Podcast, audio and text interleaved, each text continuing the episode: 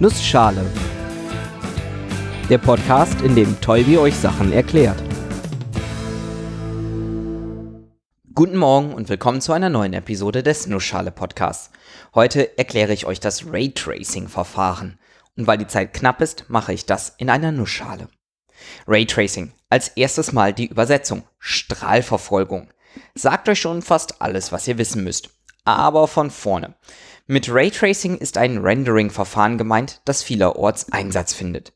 Rendering heißt Computerdaten, zum Beispiel virtuelle 3D-Szenen oder die digitale Modellierung von Objekten, ordentlich darstellen. Eines der bekanntesten Einsatzgebiete ist wenig überraschend Computergrafik, wie man sie vor allem in Computerspielen findet. Dort hat man irgendwie in digitaler Form eine virtuelle Welt vorliegen, meistens in irgendeiner dreidimensionalen Form. Und man muss daraus ein realistisches Bild erzeugen, das die Spielenden dann präsentiert bekommen. Natürlich unter Berücksichtigung aller Elemente, die in der dreidimensionalen Welt vorhanden sind und deren Anordnung relativ zur Beobachtungsperspektive, was von was verdeckt wird und sowas. Es gibt aber noch andere Anwendungsgebiete für Raytracing. Als Bildverarbeitungsingenieur ist mir vor allem die Anwendung zum 3D-Rendering von Bilddaten geläufig. Wenn ich ein 3D-Modell habe und das irgendwie zweidimensional darstellen möchte, benutze ich Raytracing. Beispielsweise kann man das anwenden, um Aufnahmen aus einem Computertomographen zu visualisieren, insbesondere unter der Berücksichtigung, dass man nicht einfach nur von außen auf ein Objekt gucken möchte, sondern beispielsweise durch die Haut und Gewebe halbwegs transparent durchblicken können möchte, um Probleme mit den Knochen darstellen zu können. Es gibt aber auch noch ganz andere Anwendungsgebiete. Es sind mir schon Verfahren untergekommen, die Raytracing für die Synthetisierung von Audiosignalen benutzen. Sprich, mehrere einzelne Audioquellen in einem Raum strahlen Schallwellen ab.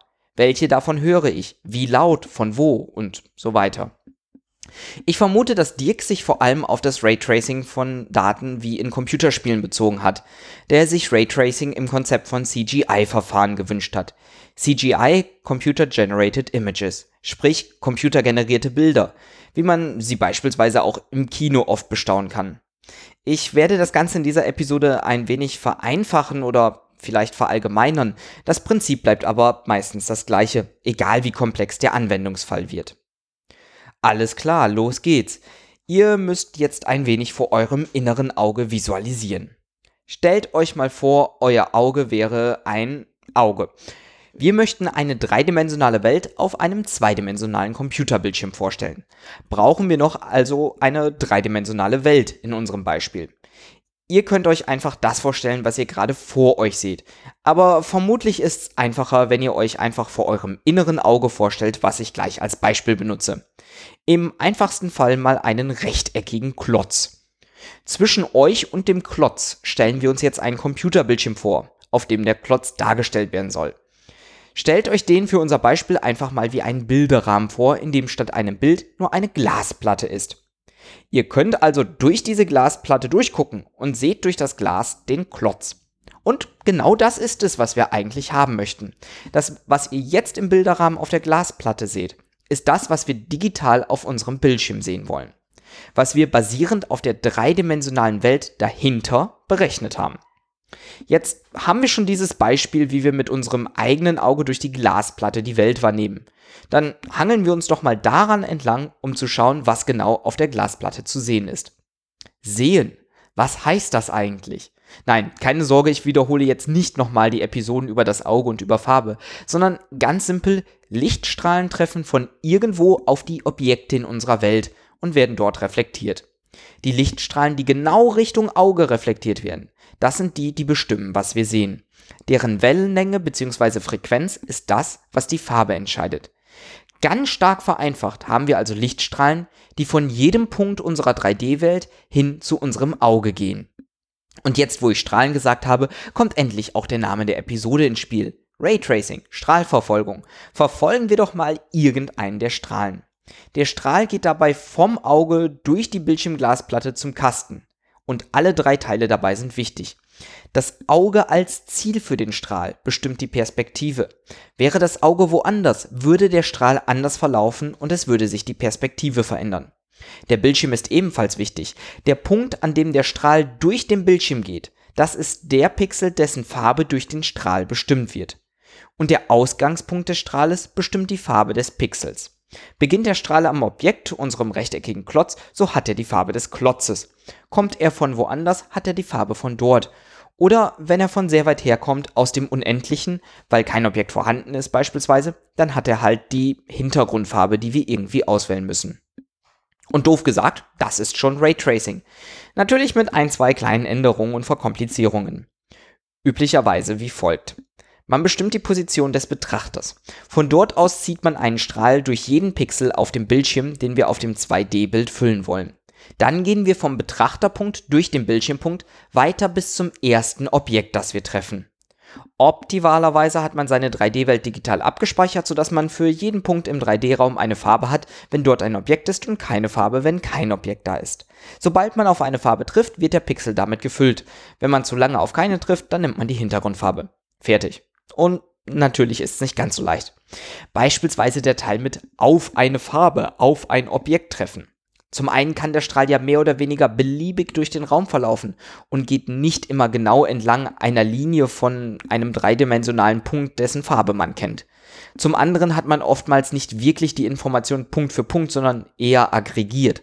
Anstatt zu sagen, diese 5000 Punkte haben diese Farbe, hat man eher eine Beschreibung, wie wir sie auch haben.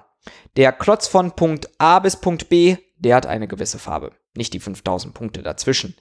Und zu wissen, ob der Strahl dann auf diesen Quader trifft, das ist etwas komplexer auszuwerten. Aber auch nicht viel, nur halt ein wenig aufwendiger. Man muss das halt berücksichtigen.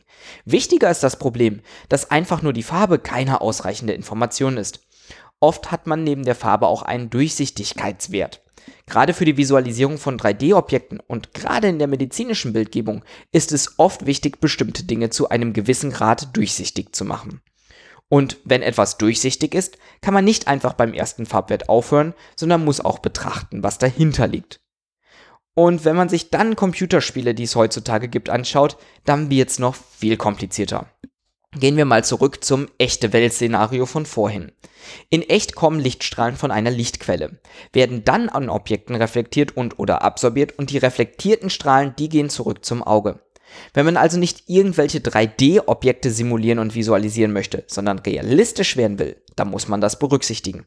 Die Strahlen also an einer Lichtquelle starten oder an mehreren. Und so kriegt man dann auch Schatten abgebildet etc.